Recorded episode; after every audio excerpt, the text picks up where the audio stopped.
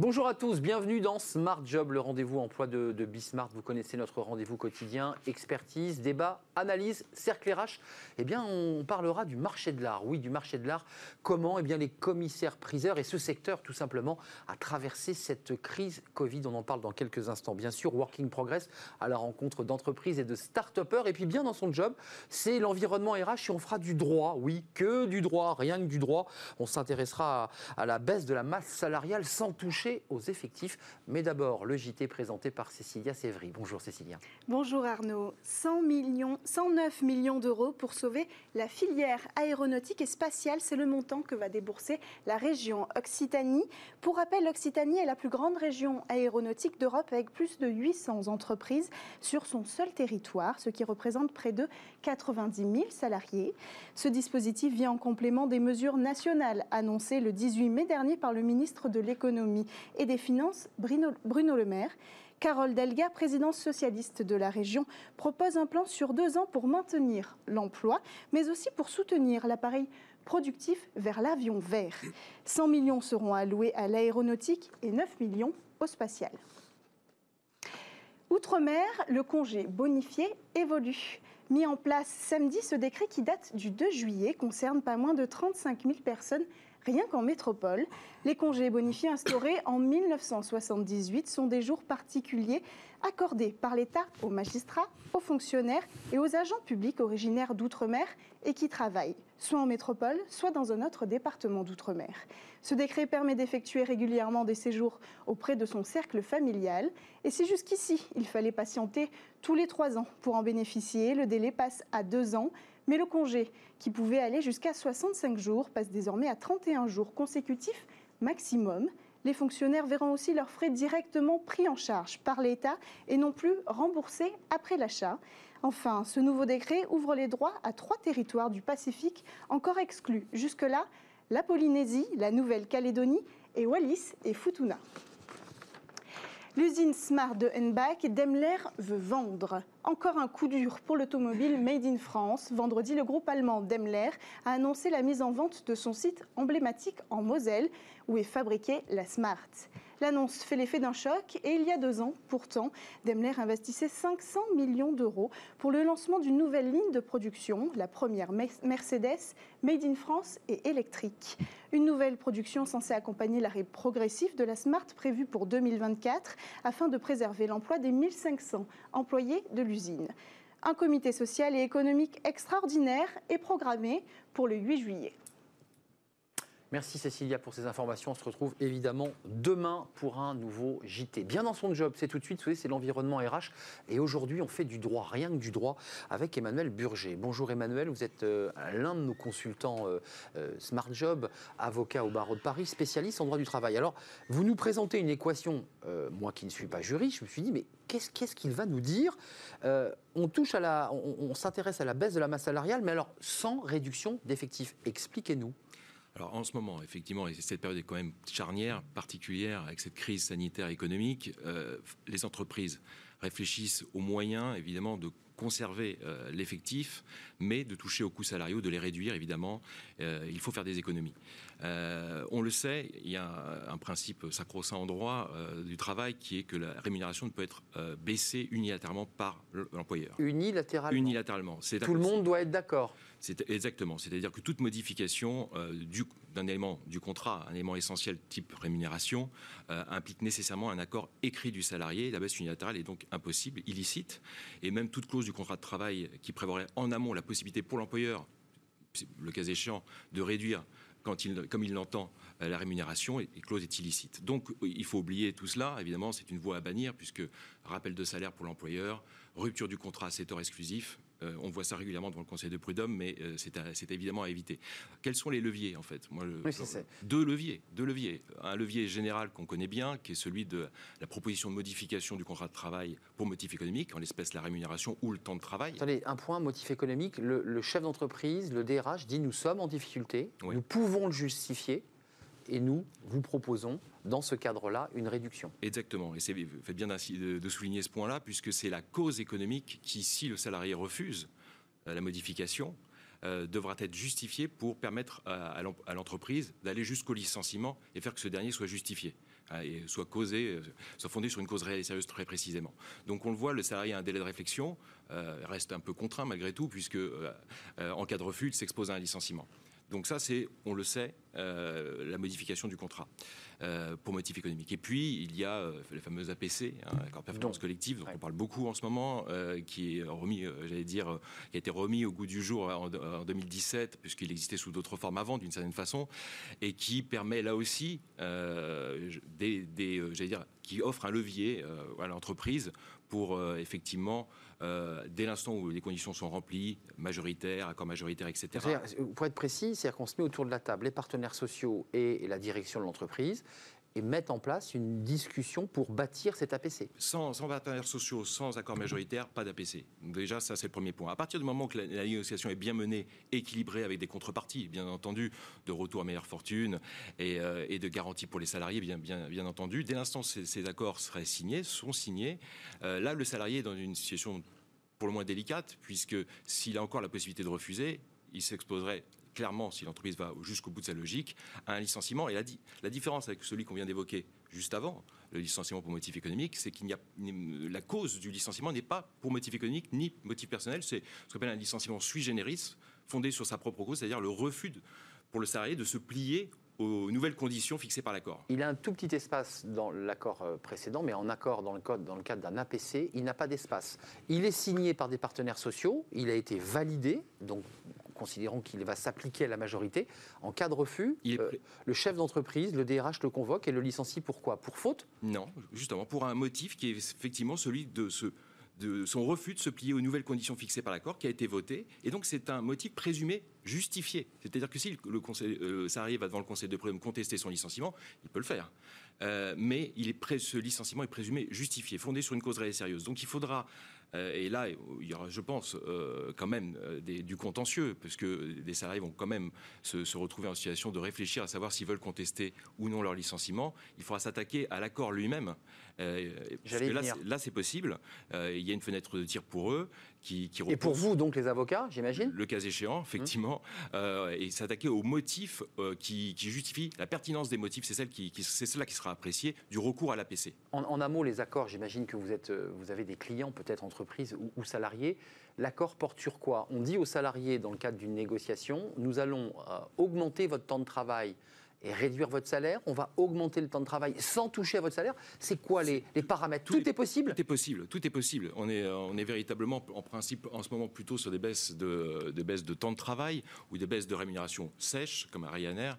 Donc là, euh, avec effectivement limité dans le temps, des garanties censées être offertes aux, salariés. Donc serrez-vous la ceinture, faites un effort. Et, nous, et, effectivement, le moment venu, euh, nous vous redistribuerons les, les dividendes de, qui, le cas échéant, seront, seront générés par le retour à, l'emploi, retour à, meilleure fortune.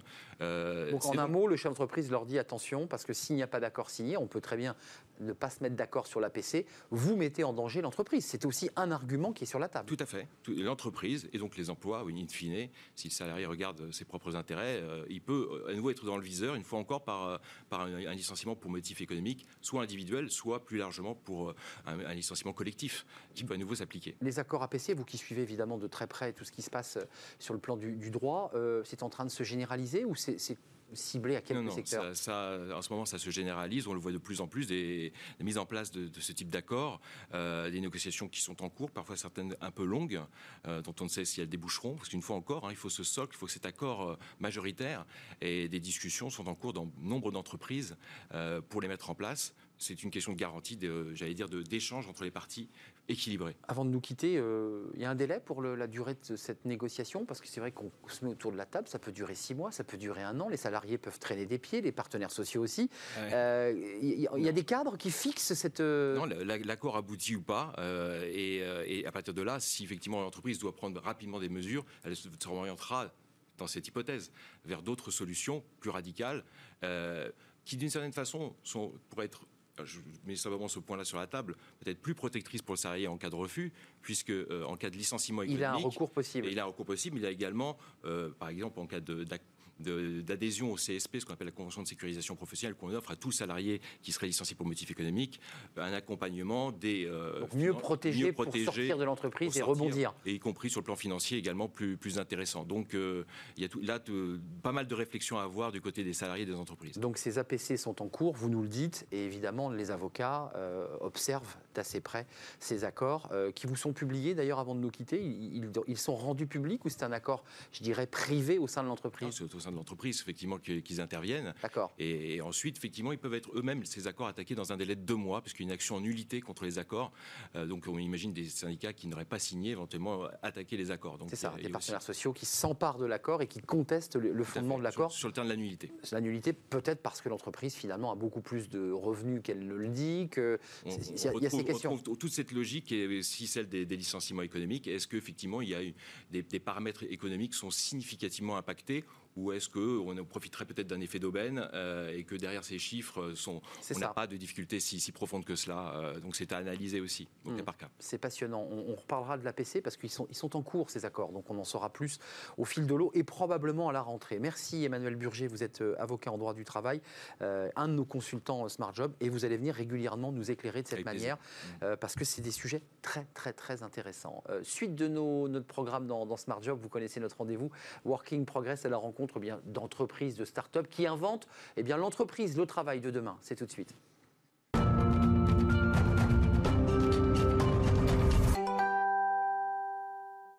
Working Progress chaque jour avec Jérémy Cléda. Bonjour Jérémy. Vous êtes le cofondateur de Welcome to the Jungle. C'est un peu un voyage chaque jour au, pays des entreprises et des startups d'ailleurs qui inventent le, travail de, demain. Alors là, vous, vous lancez un, un thème qui est passionnant j'ai vraiment envie d'en savoir plus, c'est travailler moins mais produire plus. Euh, c'est une utopie, enfin je ne sais pas. En, tout cas, en ce moment, il y a beaucoup de choses qui sont dites pour comment sortir de la crise et surtout sortir par le haut. Et euh, un des sujets euh, prégnants depuis quelques semaines, c'est la semaine de 4 jours. travailler moins, gagner autant et peut-être potentiellement produire, produire plus. Hum. Mais on, on, va en parler, notamment avec Isabelle Rémillet, euh, bonjour Isabelle, euh, vous êtes la présidence euh, d'Ethic Consulting, vous êtes aussi auteur, professeur à, l'ESSEC. Ces sujets, vous les, vous les connaissez bien. Alors, vous, comment vous abordez ce, sujet de la semaine de 4 jours? Est-ce que ça peut vraiment être une solution euh, à, nos soucis euh, de management, de, euh, de retour à la, croissance? Bah, Je pense qu'effectivement, c'est une bonne question parce que pour le coup, avant d'accompagner les gens et avant d'enseigner, j'avais quand même plus de 20 ans dans les entreprises. Donc, je pense que ce n'est pas un gadget. Parce qu'aujourd'hui, avec ce qu'on a vécu, et avec ce qu'on, la, richesse, je dirais, de, de, de, de tous ceux euh, que l'on a, euh, on a d'une part la possibilité de le faire, hein, puisque aujourd'hui, avec tout ce qui est numérique, digital, on peut faire en une heure quelque chose qu'on mettait deux à trois jours à faire. Hein. Moi, j'ai commencé dans le marketing et la communication. Pour inviter des journalistes, il fallait que euh, je, j'écrive 200 enveloppes, que je les envoie, que je les relance par téléphone.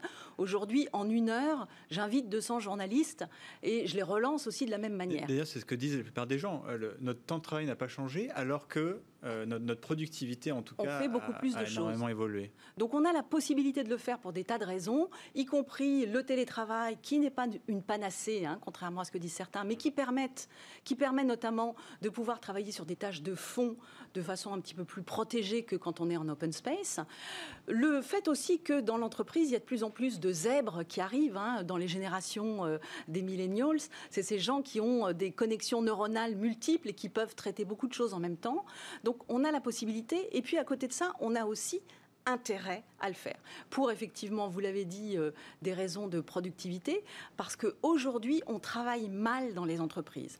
La réunionite aiguë, c'est un mot dont souffrent tous les collaborateurs dans les entreprises. Hmm. Beaucoup s'en plaignent, exactement, qui n'aboutissent à rien. Et puis, on a aussi un problème euh, énorme et qui va nous arriver sur la figure, qui est un problème de santé mentale. C'est qu'on vit une époque passionnante, formidable, mais extrêmement énergivore, euh, euh, on, est sollicité en permanence et le cerveau, et on sait aujourd'hui, parce qu'on a des super chercheurs en neurosciences, le cerveau est sursollicité. Il a besoin de faire des pauses pour se régénérer et être d'autant plus efficace derrière. C'est le pendant d'ailleurs du numérique, si je peux me permettre. C'est-à-dire qu'à la fois on gagne du temps en productivité, mais on est le nez sur son écran et, et sur des écrans. C'est aussi le pendant. C'est ça. On a besoin aussi, parce qu'on a besoin aussi d'être de plus en plus créatif. Euh, on a une information qui est de plus en plus euh, euh, énorme. On parle de l'obésité, l'infobésité. Donc on a besoin de prendre du temps pour justement arriver à faire mieux les choses. Moi, je parle de qualité du travail dans la vie, hein, de QTV, parce qu'en en fait, on a besoin de prendre du temps pour soi et de prendre du recul. Et on l'a vu, et on, vous le savez, Jérémy, euh, euh, dans toutes les entreprises qui sont à la semaine de 4 jours, les gens sont beaucoup plus productifs on a en France un taux de productivité déjà, euh, il faut s'en enorgueillir. on est très très bien placé. Hein. Et, d'ailleurs, pour rebondir sur ce que vous disiez, que c'est intéressant, je pense que la, plupart des entreprises, elles se disent, en situation de crise, travailler 20% de temps en moins, euh, c'est la clé sous la porte. C'est euh, mm. la prochaine étape. Il y, a plein d'études qui démontrent le contraire. Euh, c'était hein, une, Microsoft au Japon qui a fait une étude sur la semaine de 4 jours, et ils ont vu que la productivité a augmenté de 40%. Alors, ça, paraît un peu, un peu trop beau pour être vrai, non? On travaille mieux? On travaille mieux. Alors, il faut savoir quand même, et, c'est parce qu'encore une fois, il faut être très lucide hein, par rapport à tout ce qui se fait dans la semaine de 4 jours, c'est que ça ne se fait pas comme ça. Hein, euh, on, a vraiment besoin d'accompagner, de faire changer le mindset et la culture des entreprises. Chez Microsoft, ils ont dit à leurs collaborateurs, on va faire une expérience sur six semaines. Donc, on est quand même dans une, dans une démarche un peu biaisée. Hein. Hmm. Euh, en l'occurrence, euh, on, a effectivement des taux de productivité en France qui sont parmi les meilleurs d'Europe, mais qui sont en baisse aussi. Donc, et pour, quelles raisons, selon, vous? Ben, Pour les raisons qu'on vient d'évoquer, à savoir, il y a un moment donné où, à force de tirer sur, sur la corde, euh, ça, On lève le pied. Voilà, exactement. On sait, vous connaissez tous les fameuses études Gallup qui sortent tous les 4 ans. Hein. Il y a 6 ans, c'était 9% de collaborateurs engagés. Il y a 2 ans, c'était plus que 6. Donc il y a vraiment quelque chose à faire pour retravailler l'engagement des collaborateurs. Et puis aussi, euh, je dirais que d'un point de vue euh, purement euh, euh, rationnel, on a 108 milliards d'euros de budget qui partent en fumée chaque année en France. 108 milliards d'euros. 108 et 9 zéros derrière. C'est quoi? C'est l'absentéisme. Eh L'absentéisme en France, hein, l'Institut Sapiens a fait avec, euh, avec l'ISEOR euh, de grosses études là-dessus, euh, c'est 108 milliards d'euros qui sont perdus en France par les, par les, par les entreprises. C'est l'équivalent du budget de, de l'éducation. Salariés démobilisés, salariés qui, prennent des vacances sur des arrêts de travail, pour le dire cash. vous avez tout à fait raison. Il y a l'absentéisme incompressible, c'est les grippes, c'est les, les. L'enfant malade aussi, parfois. Les chevilles foulées, les enfants malades, etc c'est à peu près, on va dire, 35 euh, milliards qui sont incompressibles. Il reste, En revanche, ça veut dire qu'il y a 70 milliards qui, encore une fois, sont perdus, qui partent en fumée. Et c'est le problème qu'on a en France, et c'est pour ça que la semaine de 4 jours euh, est, en termes d'avenir, un objectif qui est vraiment intéressant. C'est que notre problème en France, c'est qu'on préfère guérir que prévenir. Oui, ça on préfère subir qu'anticiper. Euh, moi, ce que je dis, pour euh, l'avoir testé et puis pour voir euh, des entreprises comme Welcome to the Jungle ou Iprema, que vous allez voir, c'est que les salariés travaillent mieux, on organise mieux son travail, il y a un bénéfice qui est énorme, non seulement pour l'entreprise, mais aussi pour la communauté. Hmm. Bien sûr, et pour la société et pour le budget, parce qu'il y a une question de oui, le budget d'État, le, coût, énorme. le coût social. Mais d'ailleurs, vous parliez un peu d'absentéisme. On voit qu'il y a peut-être un, un, autre sujet sur lequel s'améliorer, inverse, c'est le présentéisme. Euh, peut-être de dire, bah voilà, euh, euh, c'est pas parce qu'on est tous les jours au bureau 5 jours sur 7 qu'on va être performant. Est-ce que, est que finalement ça peut avoir un impact sur, sur tous ces mots latents qu'on n'a jamais finalement réussi à, à éliminer de l'entreprise? Mais c'est tout à fait ça. C'est-à-dire qu'en France aujourd'hui, on sait que les gens pratiquement la moitié des gens, il n'y a pas d'études claires, mais on sait que la moitié des gens procrastinent alors, il y a quelques années, il aurait fallu expliquer le mot, mais aujourd'hui, tout le monde sait ce que c'est que de procrastiner. Il procrastine plus ou moins une heure par jour. Hmm. Hein, ce, qui n'est pas, pas, énorme. Ce qui n'est pas énorme. Mais, mais, disséminé sur la journée, c'est-à-dire qu'il y a des petits moments de creux, des petits moments de, de on rêve, on fait autre chose. Alors, Attention, hein, euh, euh, encore une fois, neurosciences, santé mentale, il faut faire des ah pauses. Hein. Les meilleures idées, je ne sais pas vous, mais les meilleures idées nous viennent sous la douche ou euh, en marchant. Ou en marchant, ou voilà. Donc le cerveau a besoin, a besoin de ça. Mais ça veut dire que effectivement, le présentéisme a fait long feu. c'est pas parce qu'on reste plus tard, plus longtemps au bureau qu'on est plus efficace. Hum. Euh, il y a une question de notation et d'hirarchie aussi. Hein. En, restant au bureau, on se dit qu'on va être bien, bien, noté. Donc bien sûr. il y a ça quand bah, même. Il y a une étude Glassdoor qui a identifié que 26% euh, des gens pensent que rester tard au bureau euh, va bénéficier à leur carrière. Hum. Et, à la vision que ah leurs managers vont, vont, vont avoir d'eux. Hum. C'est terrible. Merci Isabelle Rémillet. Vous êtes, euh, bah, c'est un peu détonnant ce que vous proposez, mais enfin je pense que Jérémy Cléda a été convaincu puisque euh, vous, le hein. vous, vous, le faites vous-même. Merci directrice d'Ethic Consulting et professeur à l'ESSEC. Euh, merci d'être venu sur le, plateau de Working Progress. Tout de suite, bah, c'est notre rubrique Travailler demain. Vous avez cité l'entreprise, on va la découvrir dans quelques instants.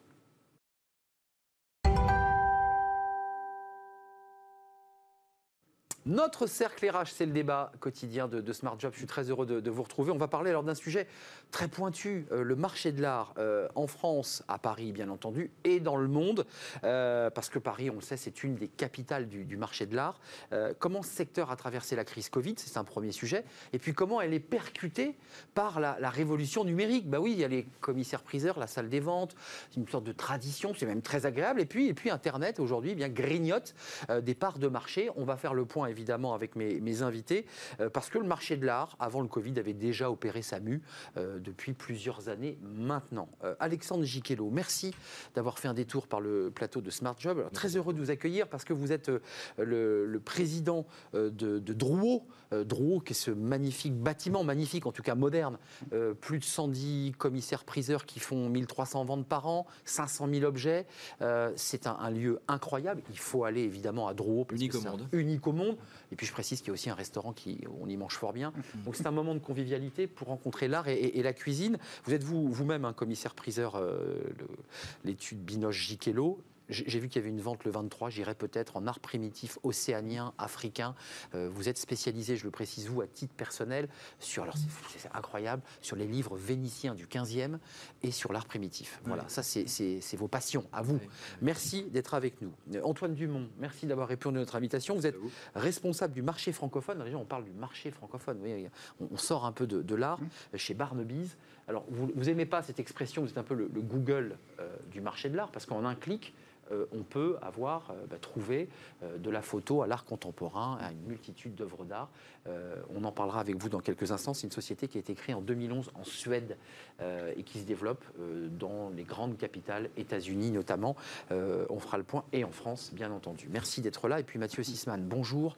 vous êtes galliériste, implanté quai Voltaire, qui est un magnifique quai. Vous êtes incontournable quand on parle de sculpture européenne du Moyen Âge. Vous en êtes un expert par ailleurs vous, avez adhéré, euh, en tout cas vous êtes en lien avec Barnaby's. Euh, je ne sais pas si vous avez fait des, ventes chez Drouot d'ailleurs. Euh, comment ça se passe? Dites-nous en un mot. Vos œuvres, elles sont vendues ou présentées chez Barnaby's et parfois vous avez des ventes chez Drouot?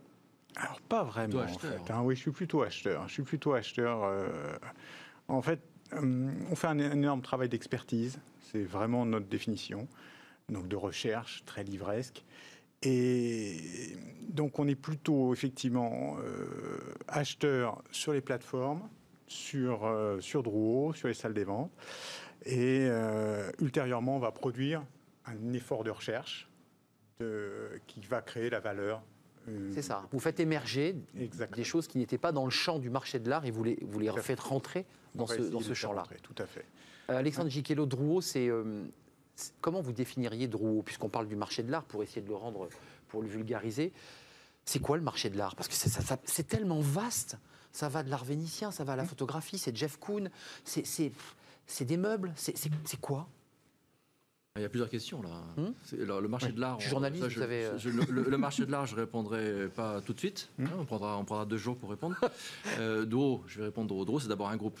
Il y a effectivement l'hôtel des ventes, historique, depuis euh, 1852, au même endroit, avec auparavant son monopole d'État, etc., aujourd'hui qui est libéralisé depuis 2002. Mais c'est également euh, la Gazette Dro, c'est également Dro Digital, c'est également Dro Formation, c'est également toute une série de, de filiales rattachées au groupe Dro. Donc Dro, c'était quand même une, grosse et belle machine. C'est une marque, hein, Dro C'est une marque. C'est une marque, aujourd'hui. Mais le cœur du métier, effectivement, c'est la salle des ventes, avec 15 salles, je le disais euh, en, ouverture, euh, lieu unique au monde, euh, on a du mal à imaginer ce que peut être cette grande machine qui est un petit peu effectivement peu connue du grand public. On nous demande toujours si on peut venir en vente. Mais je, dis, on ne peut pas, on doit venir aux ventes. Entrer Voilà. Les ventes sont publiques et donc ouvertes à tous même si en ce moment, c'est dans des conditions un peu particulières, évidemment. pendant le Covid, vous avez fermé euh, Oui, évidemment. Fermé intégralement. C'était une difficulté, j'imagine, pour vous. Ah oui, oui, évidemment. Bah, C'était 49% de baisse par rapport au premier semestre de l'année dernière. Hmm. Mais bon, c'est le cas, c'est le cas de tout le monde. Hein. Oui, tous étaient dans la même euh, situation, donc euh, évidemment, en plus, Dro est un établissement recevant du public, mhm. donc on avait des conditions très strictes de réouverture, mais qu'on a qu'on a et vous avez réaménagé l'espace de manière à voilà, avec les flux, mélange des flux, port du masque, etc., etc. Donc les ventes vont reprendre dans ces conditions. Les ventes ont déjà repris depuis le 25 mai. C'est ça, et dans des conditions de sécurité maximale. Ce qui a eu comme effet, évidemment, puisque c'est le sujet un peu du jour, une accélération euh, très très notable des ventes sur Internet. Puisque l'accès aux salles étant limité à un certain nombre de personnes, nous avons eu 10 000 inscriptions en plus pendant le confinement sur Internet pour euh, enchérir en ligne. Alors, un certain nombre de ventes ont été opérées, euh, ce qu'on appelle dans notre jargon euh, online only, donc uniquement euh, en, ligne, donc sans public, mais également dès la réouverture possible, des ventes avec un public limité et en live. Excusez-moi sur le plaisir du commissaire-priseur, parce qu'il faut aller dans les salles des ventes, parce que c'est un show aussi, hein, parce que là vous êtes. Mais il y a quand même, il se passe plein de choses. Il y a, de la vie, il y a de la, la chaleur, il y a, des, il y a de l'énergie. C'est un peu frustrant. C'est comme je vous faire un match de foot sans public. Excusez-moi de l'image. Non, non, c'est exactement ça. C'est exactement ça. Euh, c'est une, une, une considération d'évolution qu'il faut prendre en compte. Oui. Notre métier évolue. Moi, j'ai commencé euh, il y a longtemps maintenant dans ce métier et j'ai connu les salles bondées, euh, oui. surchauffées. Surchauffées, où le commissaire-priseur, par son talent, hmm. arrivait à faire une petite différence. Effectivement, par sa personnalité, bah son talent, son, son, son goût, son, son allant, son charisme. Aujourd'hui, effectivement, le, nombre des personnes, euh, de par le, confinement, bah est limité. Mais de toute façon, on avait, on avait senti venir cette... Le virage était déjà fait, en fait, sur le, numérique. Hein. Exactement. Je trouve que vraiment, on a...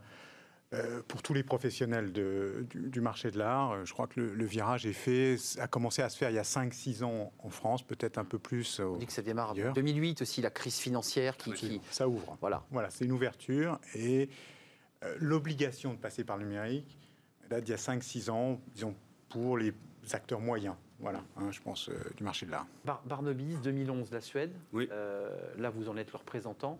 Bah, vous l'avez pris, ce virage. parce que l'idée, c'est de créer sur un même site une proposition globale qui incarne le marché de l'art. Exactement. On, on l'a pris et surtout, on aide les maisons de vente et les galeries à le prendre. Euh, une maison de vente qui va être sur euh, Barnaby's, euh, elle va être accessible à plus de 150 pays. les personnes vont pouvoir se connecter à Barnaby's, faire une recherche comme sur Google. Vous évoquiez Google tout à l'heure. Mmh. C'est exactement le même principe. C'est un moteur de recherche. C'est un moteur de recherche, 100% marché de l'art, donc maison de vente, galerie, marketplace. Les personnes peut-être ont, une envie, font une recherche, peuvent comparer les objets.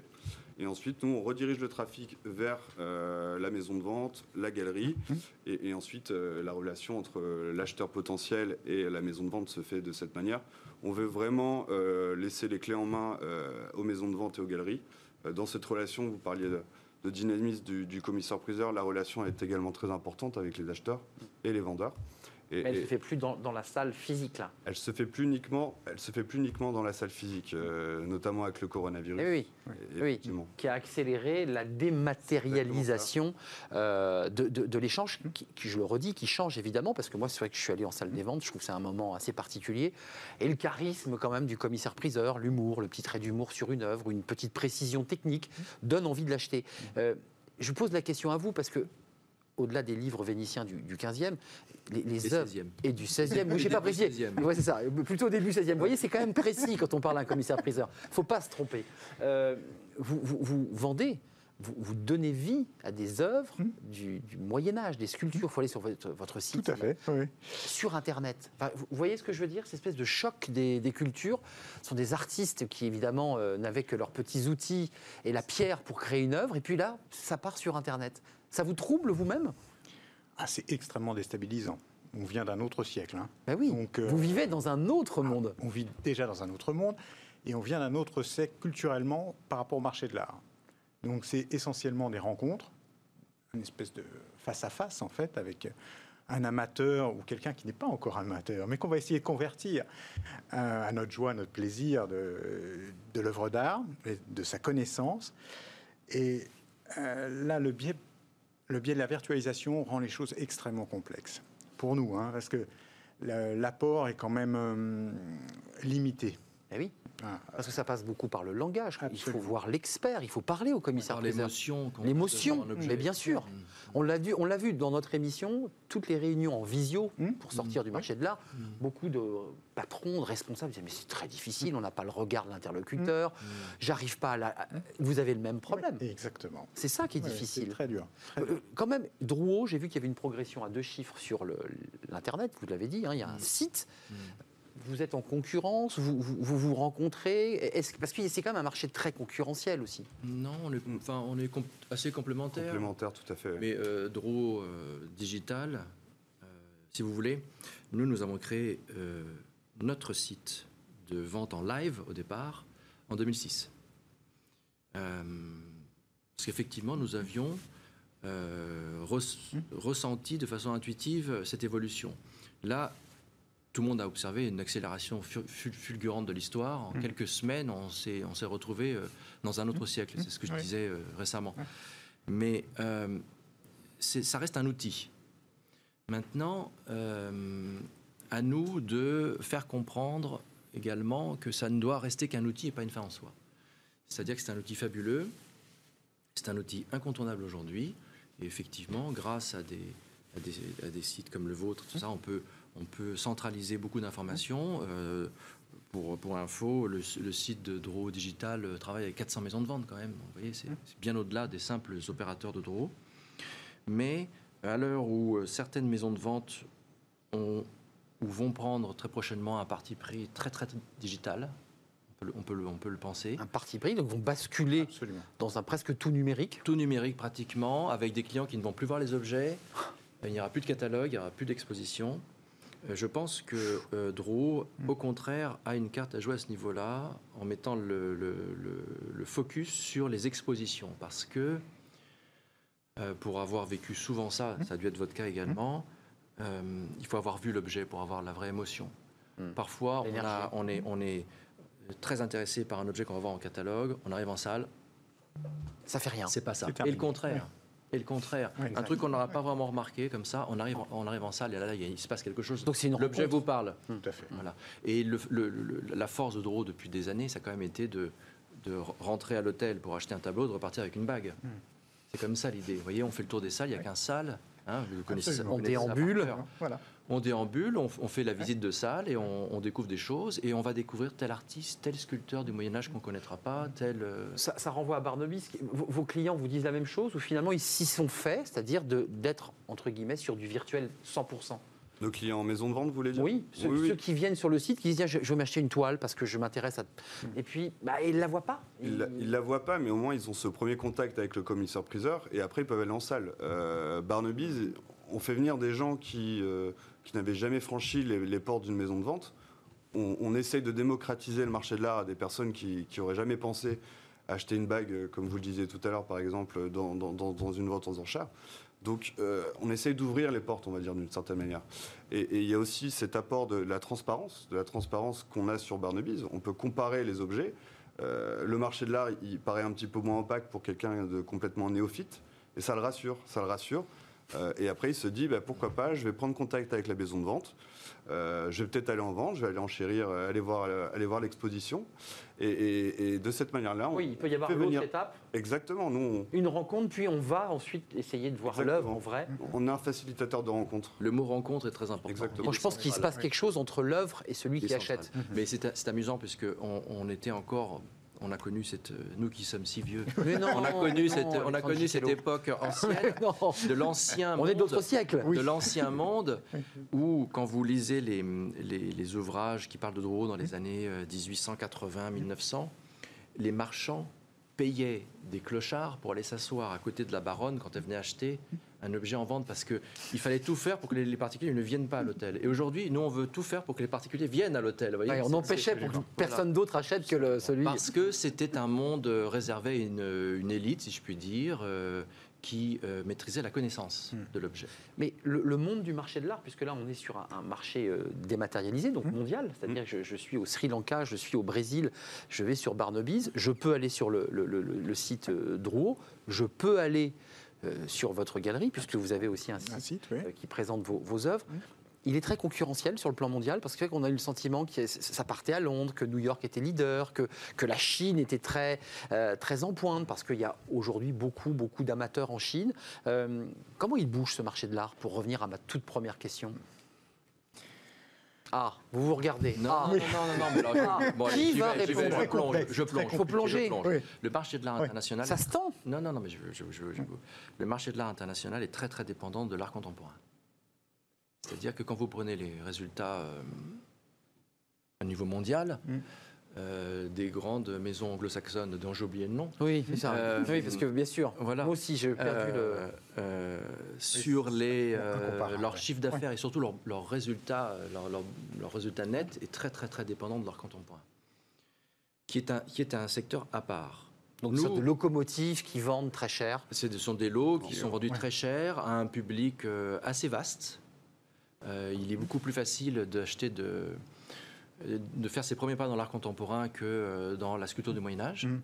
Pour des raisons d'éducation, de, de, de, connaissances. Mm. on ne fait plus ses humanités comme on faisait avant, donc ça, ça devient plus. Oui, donc on y accède plus facilement. Voilà. Je ne parle pas de Jeff Koons. Mais c'est un marché à part. Après, il y a l'art classique, oui, on dire, tout le reste. Voilà qui va de la photo aux arts primitifs, à la sculpture, à la peinture, au dessin, enfin tout, tout ce qu'on a, tout ce qu'on trouve au Louvre, par exemple, voyez, qui là est un secteur beaucoup plus stable, beaucoup plus euh, moins sensible aux variations, aux fluctuations d'un marché et des modes, plus et surtout aux spéculations. Mais, aux spéculations, j'allais y venir. Euh, voilà, il faut ça, penser aussi que le rapport économique est bah oui. incomparable. Hein. C'est-à-dire que le marché de l'art moderne et contemporain, c'est plus de 90% du marché hein, en, chiffre d'affaires. Hein.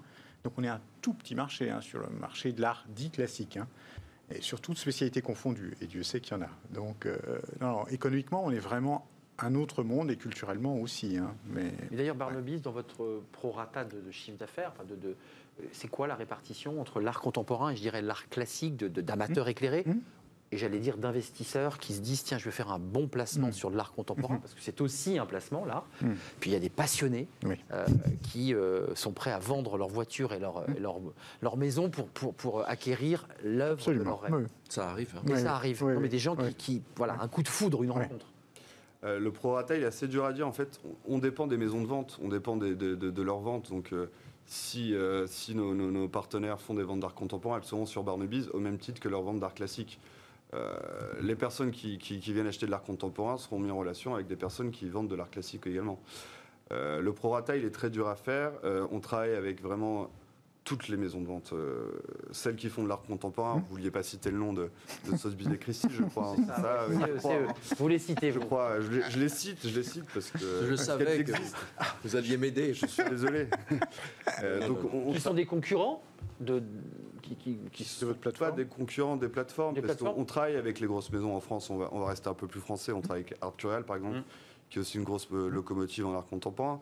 Euh, mais on travaille avec tout type de maisons de vente, euh, peu importe la taille, peu importe, peu importe les objets qui sont présentés lors de leur vente. Vous êtes d'accord que ce sont des locomotives en termes, en termes d'achat Ces œuvres d'art contemporain tirent le marché vers le haut? Elles tirent le marché vers le haut en termes de résultats. Mm. Ça, c'est indéniable. Mais ah, ça doit être. Excusez-moi. De 70. Ouais, c'est ça. 80%.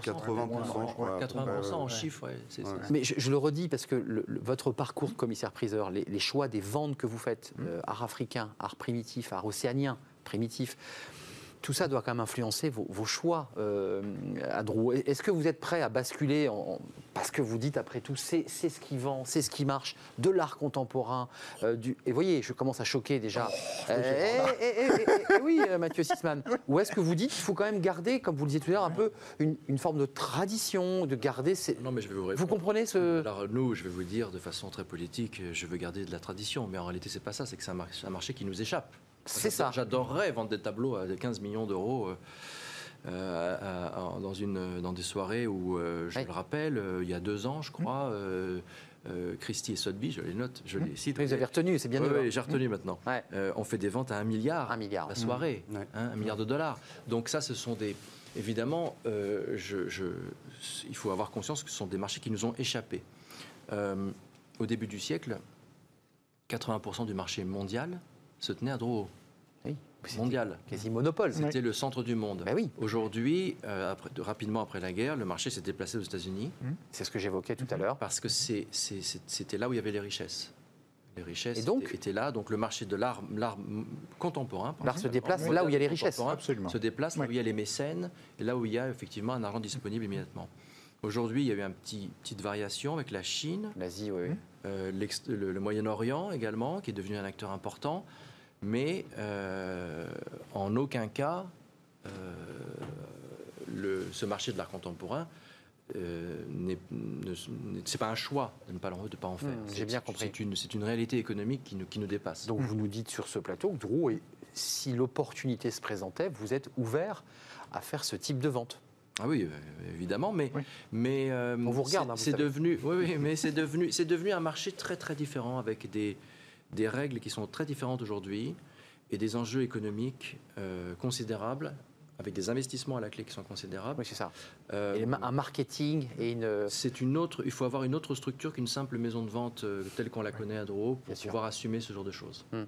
Je voulais répondre très clairement. Non, mais c'est très. J'entends bien, et c'est pour ça qu'il y a donc plusieurs univers qui s'emboîtent les uns dans les autres et qu'on appelle très largement le marché de l'art, qui ne veut en fait pas dire grand-chose. Oui, c'est un agrégat. C'est un agrégat.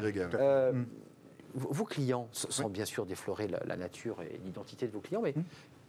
pourquoi on achète vos, œuvres du Moyen Âge et des très belles sculptures? Qu'est-ce qui fait que quelqu'un va dire je, vais dépenser 80 000, 100 000, 200 000, je ne sais pas, pour euh, je, le mets chez moi je le... C'est qui? Ça paraît très curieux. Hein oui, non, non, mais c'est. Bah, il y a quand même. Ce sont des gens très bien. Oui. et on devrait en avoir plus. Vous avez tout à fait raison. Euh, en fait, on achète une part de patrimoine et d'esthétique. C'est vraiment ça la clé, c'est un choc esthétique. Alors, comment on vient à ce choc? Effectivement, il y a une culture et puis un, choc visuel aussi. On peut avoir des gens qui sont totalement euh, néophytes et qui ont un choc visuel. C'est comme une histoire d'amour que vous décrivez là. Exactement. Un Coup de foudre. Absolument. Parce qu'en fait, malgré tout, on a une culture, euh, nous tous, hein, assez commune, qui s'appuie notamment sur l'art ancien, hein, qui fait écho à la littérature, qui fait écho aux autres arts, hein, tous les arts. Et donc euh, la sculpture n'en est qu'un exemple, mais euh, une illustration très concrète et très matérielle. Hein. ça, prend de la place, c'est lourd, une sculpture, c'est euh, quelque chose voilà, de très concret. Hein, c'est exactement le contraire de l'art contemporain. Et qu'on peut toucher, et qu'on peut toucher, si je peux me oui, permettre. Absolument. On peut toucher la sculpture, on peut toucher ses formes. Il y, a, un rapport charnel à la sculpture qu'on n'a pas avec une peinture. Une peinture, on la regarde, on ne peut pas la, toucher. Euh, oui, mais on peut avoir, on peut avoir une émotion. Une émotion très forte en, voyant. Qu'est-ce qui est plébiscité sur, euh, sur, chez Barnaby On a bien compris que vous étiez en lien avec les maisons et qui, bien sûr. qui vous posaient en fait leurs œuvres sur la, la plateforme. Mais qu'est-ce qui est plébiscité en ce moment par le public? En ce moment, je dirais, euh, d'une manière générale, sur ce type de plateforme euh, comme Barnaby's, les gens viennent beaucoup acheter tout ce qui est bijoux, joaillerie, euh, des montres. Très simplement parce qu'ils peuvent le comparer facilement avec des modèles comparables. Une peinture, ils viennent également acheter des peintures, ils viennent se renseigner sur les peintures. Mais après, il y a le travail des maisons de vente derrière qui, qui, les fait convaincre, hein, qui les convainc. ils ne vont pas se dire je vais acheter une peinture, ils vont découvrir la peinture sur Barnaby's, ils vont aller en maison de vente, prendre contact avec les commissaires-priseurs, ils vont prendre contact avec les, galeries et c'est eux qui vont les, qui vont les convaincre. Mais euh, Alexandre Giquello, la valeur ajoutée de, des œuvres, euh, parce que je le redis, le 23, il y en aura d'autres avant, mais je mmh. pensais à l'art. Euh, demain même. Demain, dès demain. dès demain Vente de livres. Vente de livres demain. Mmh. Donc vous, serez au marteau ou pas oui, oui, Vous serez au marteau. Mmh. La valeur ajoutée, c'est aussi ce que vous apportez euh, en, supplément d'âme mm. à, ces livres. C'est important, ça. La culture que vous, que la vous mise en lumière, la mise en lumière, absolument. Ça, c'est important. Ah, c'est fondamental et euh, c'est aussi une des forces de Draw, c'est le binôme que le commissaire va créer avec le commissaire président va créer avec l'expert, oui, tout à fait, qui est un expert indépendant. Mm. Et c'est dans l'histoire et la tradition de Drouot quand dans d'autres maisons de vente, l'expert sera salarié. C'est une relation un petit peu différente. Mais Très cette, différente. Mais cette, cette, cette plus-value et cette mise en lumière des, du patrimoine des collectionneurs et notre travail, notre travail vraiment le plus, le plus immédiatement. Votre euh, patrimoine, j'irais en tant que commissaire-priseur. Hmm. Demain, vous aurez une vente avec combien de public pour qu'on soit très concret euh, pour ceux qui, qui Demain, il y a 20 personnes dans la salle. 20 personnes dans la salle, en respectant les 1 mètre? Il y en a 1000 derrière l'écran. Euh, juste d'un point de vue technique, puisque avant de nous quitter, vous allez faire comment? Vous avez une caméra comme moi là en ce moment que je regarde et avec qui je peux regarder droit dans les yeux. Donc il y a tout un travail aussi de scénographie un peu nouveau pour vous. Exactement. Déjà, c'est faites de la télé, faites animateur télé. Moi qui ai passé ma vie à réprimander mes enfants parce qu'ils étaient collés sur leur iPad. je, passe la vente maintenant collée sur mon iPad parce que j'ai un écran de contrôle effectivement où j'ai la salle avec les, quelques, quelques enchérisseurs et surtout euh, tous les internautes qui défilent sur, mon écran de contrôle avec une caméra et un opérateur qui, qui place les enchères. Mais effectivement, aujourd'hui, on a tous le réflexe en tant que commissaire-président d'aller vers la caméra d'Internet. Mmh, d'aller chercher ceux qui sont derrière. En fait, c'est finalement ça le, renversement et le bouleversement de votre marché. C'est la relation que vous allez entretenir avec vos clients. Vous, leur serriez la main auparavant, mmh. aujourd'hui c'est plus possible, mmh. et vous les regardez à travers un écran. Un, dernier mot, euh, Alexandre Giquello, on a évoqué Drove. À la fois, vous êtes commissaire-priseur, mais vous êtes aussi un chef d'entreprise finalement. Euh, les, objectifs là, dans les deux années à venir, c'est quoi les, priorités que vous fixez pour Drouot? Alors ça c'est la, ça la question. C'est terrible, hein? Non, non, pas du tout. C'est la question du jour parce que je suis en train de travailler à, effectivement une refonte totale du modèle économique du groupe. Rien que ça. C'est-à-dire que vous réunissez oh, des groupes de comité de surveillance, vous mettez autour de la table et vous dites voilà. J'ai interviewé tous les, tous les actionnaires et acteurs de Dro, un par un pratiquement, pour avoir leurs sentiments. Et, dans cinq ans, on va là. Exactement. Et d'ici le mois de septembre, je vais présenter un, un plan économique euh, à long terme. Donc digitalisation, euh, un peu plus encore, entre autres. Évolution, notre évolution. évolution du plus bel outil euh, qui soit au monde. Hum. Mais il faut, il faut, évoluer, il faut vivre avec son temps, il ne faut pas rester sur, le, hum. sur ses acquis. Et en espérant que vous ayez salle pleine au mois de septembre, parce que là, vous avez quand même une petite, salle, une petite jauge. On aura salle pleine. Il, suffit, il suffit, de voir la façon dont à peine les ventes avaient les, ventes actuellement, les ventes actuellement les ventes actuellement marchent beaucoup beaucoup mieux qu'avant le confinement. C'est-à-dire qu'il y avait une attente, il y avait un désir, les collectionneurs étaient en manque. Et, euh, ça crée une frustration. On est, en on est en manque d'œuvres d'art, on est en manque de posséder. Vous, l'avez ressenti? Tout à fait. Et, après, moi, j'ai le point de vue des, maisons de vente et qui ont continué pendant le confinement à organiser des ventes et qui se sont très bien passées. Euh, on travaille avec une maison, Fine, Arta, pardon, qui, qui, a organisé une vente de photographie pendant le confinement, similaire à celle euh, durant octobre, totalement en ligne, totalement dématérialisée, qui a fait plus 40%. Donc les gens ont été frustrés, mais les gens se sont servis du numérique. Euh, c'est un outil maintenant qui est dans la vie euh, quotidienne de tout le monde. Et, c'est un moyen pour les maisons de vente, pendant le confinement, de, continuer leur activité. Et nous, on pense vraiment que le confinement a boosté cette accélération digitale. C'est l'évidence. Mathieu Sisman, vous l'avez ressenti aussi, l'élastique était très tendu, quoi. Oui, c'est un basculement. Pour nous, c'est un basculement. On était déjà entré dans le numérique. Et là, aujourd'hui, euh, ça devient prioritaire. Ça devient vraiment notre priorité d'arriver. Vous aussi. D'une manière ou d'une autre à faire du numérique, ça faire de la vidéo. Ça demande des investissements, hein, parce que vous êtes aussi des chefs d'entreprise. Au-delà d'être des experts en art, il y a aussi de l'investissement et ça, a un coût, donc il faut évidemment l'arbitrer. Merci à vous trois. voilà, je serais resté avec vous encore euh, plus longtemps pour faire parler de toutes vos, œuvres. Alexandre Giquello, président de, de Drouot. Hum. Allez à Drouot, poussez les portes, vous y êtes les bienvenus. Sur Barnabys. Et puis bien sûr, bah, j'allais le dire, Antoine Dumont, allez sur Barnabys, vous y êtes les bienvenus. Voilà, là c'est plus évidemment en un clic. C'est pousser le bouton là. Là c'est plus le clic. Pousser le bouton pour après pousser la porte de la Pousser la porte. Mais, mais, non, mais là le message, je croyais très bien passé. Puis pousser le quai Voltaire, vous vous y baladez ah quand on est évidemment en province et qu'on vient à Paris. Quai Voltaire, c'est incontournable. Mathieu Sisman, qui est un galliériste euh, sur des œuvres du Moyen Âge, des sculptures du, Moyen Âge. Juste en face du Louvre. Juste en face du Louvre. C'est un lieu merveilleux. Merci de nous avoir suivis dans le cercle RH. Tout de suite, alors on revient aux, chiffres de l'emploi.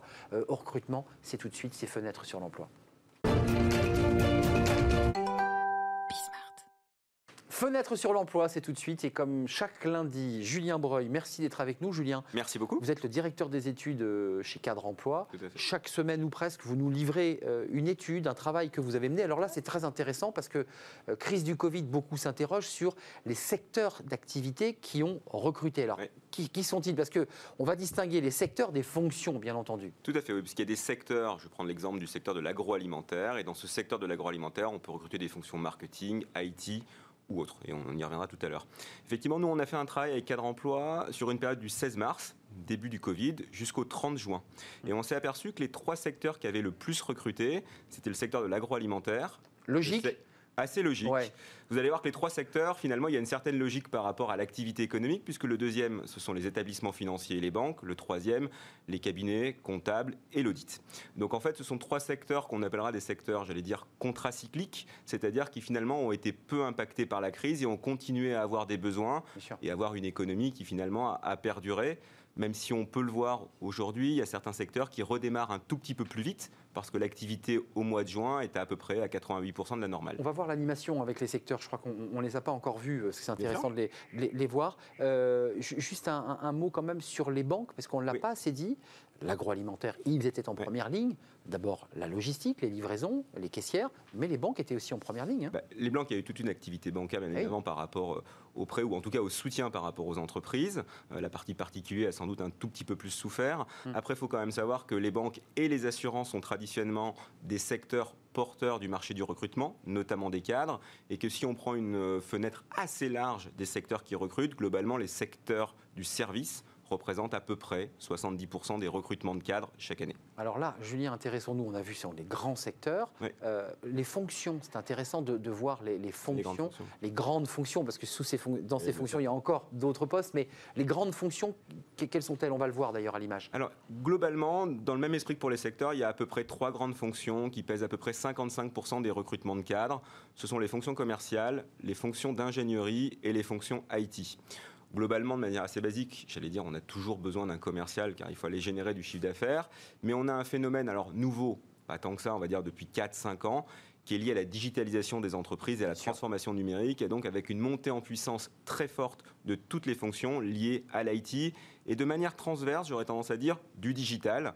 On a d'ailleurs vu pendant cette crise que c'est la tech, ce qu'on appelle la. Oui, alors je, segmente entre IT et digital, c'est-à-dire qu'on peut avoir des développeurs qui vont être plutôt de l'IT et du digital qui vont plutôt être des responsables SEO, ce que j'appelle du référencement pour bien faire remonter un site par exemple sur Internet. Hmm. Donc ce sont deux postes qui sont, assez demandés, euh, qui sont prisés, où il y a une certaine tension et finalement ce sont des, forcément des fonctions qui sont naturellement assez recrutées et qui ont réussi pendant cette période-là à être euh, assez nombreuses en termes de recrutement. Les commerciaux, vous l'avez fait à partir du 16 mars. Il y a eu quand même, euh, j'imagine à distance, sous forme de, Zoom et d'échanges d'entretien d'embauche à distance, mais il y, avait un désir de recruter pendant cette période des commerciaux. Le volume de recrutement en termes d'activité commerciale, enfin de, de fonction commerciale, a été un petit peu moins élevé que sur les années précédentes. Naturellement, ça reste quand même une des fonctions qui est la plus demandée, ce que je disais tout à l'heure, et donc ça reste l'une des fonctions euh, en tête, ou en tout cas dans le trio de tête des fonctions pendant cette période-là. Un, dernier mot, euh, Julien, sur les, propositions d'embauche. Ceux qui ont été recrutés, c'est des quoi? Des, des, contrats courts, ce sont des CDD, parce que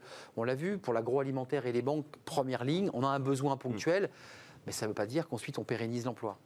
Alors, pour, pour, le site de cadre emploi, globalement, on est majoritairement uniquement sur des CDI. Euh, c'est la majorité des recrutements qui sont opérés sur le site.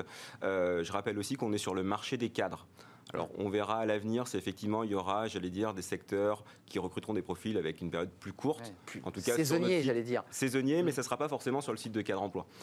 Pour le cadre, c'est Pour le cadre, on est plutôt sur une tendance du CDI à voir dans les, effectivement euh, dans les mois à venir comment ça va évoluer. La, tendance est bonne là chez les cadres. Euh, qu'est-ce que qu'est-ce que vous disent là, les, vos indicateurs? Alors nos, indicateurs nous disent que il y a forcément un certain attentisme, mais que les cadres, si je me place d'un point de vue du candidat, euh, sont toujours attentifs aux opportunités. Donc si on leur propose quelque chose d'attractif, je pense bien sûr à la rémunération, à l'équilibre vie pro vie perso, on en a également parlé aujourd'hui.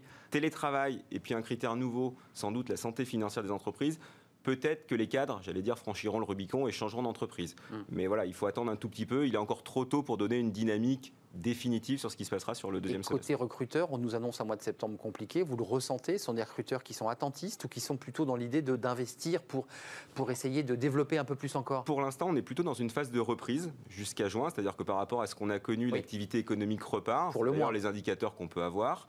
Euh, sur septembre, effectivement, on s'attend de voir, on s'attend à voir une reprise, à dire, plus délicate que ce qu'on a pu connaître sur le mois de septembre de l'année précédente. Euh, maintenant, encore une fois, c'est un peu tôt pour dire comment euh, l'année va s'agencer. Elle sera forcément en recul par rapport à l'année dernière. Après, dans quelle mesure? Euh, Ce qu'on dit, c'est que le marché des cadres en général souffre un peu moins que le marché de l'emploi au général, mais ça reste à mesurer. Merci Julien Breuil. Je viendrai nous reparler hein, évidemment de, tous ces, de tous ces chiffres et du marché des cadres chez Cadre Emploi. Julien Breuil, directeur des, études. Merci beaucoup. Euh, chez Cadre Emploi, merci de nous avoir suivis. Merci de votre fidélité évidemment, de toutes les reprises sur Internet parce que l'émission vit aussi euh, sur la toile. On se retrouve demain pour de nouvelles aventures à la rencontre de nouveaux invités. D'ici là, restez fidèles à tous nos programmes. Bye bye.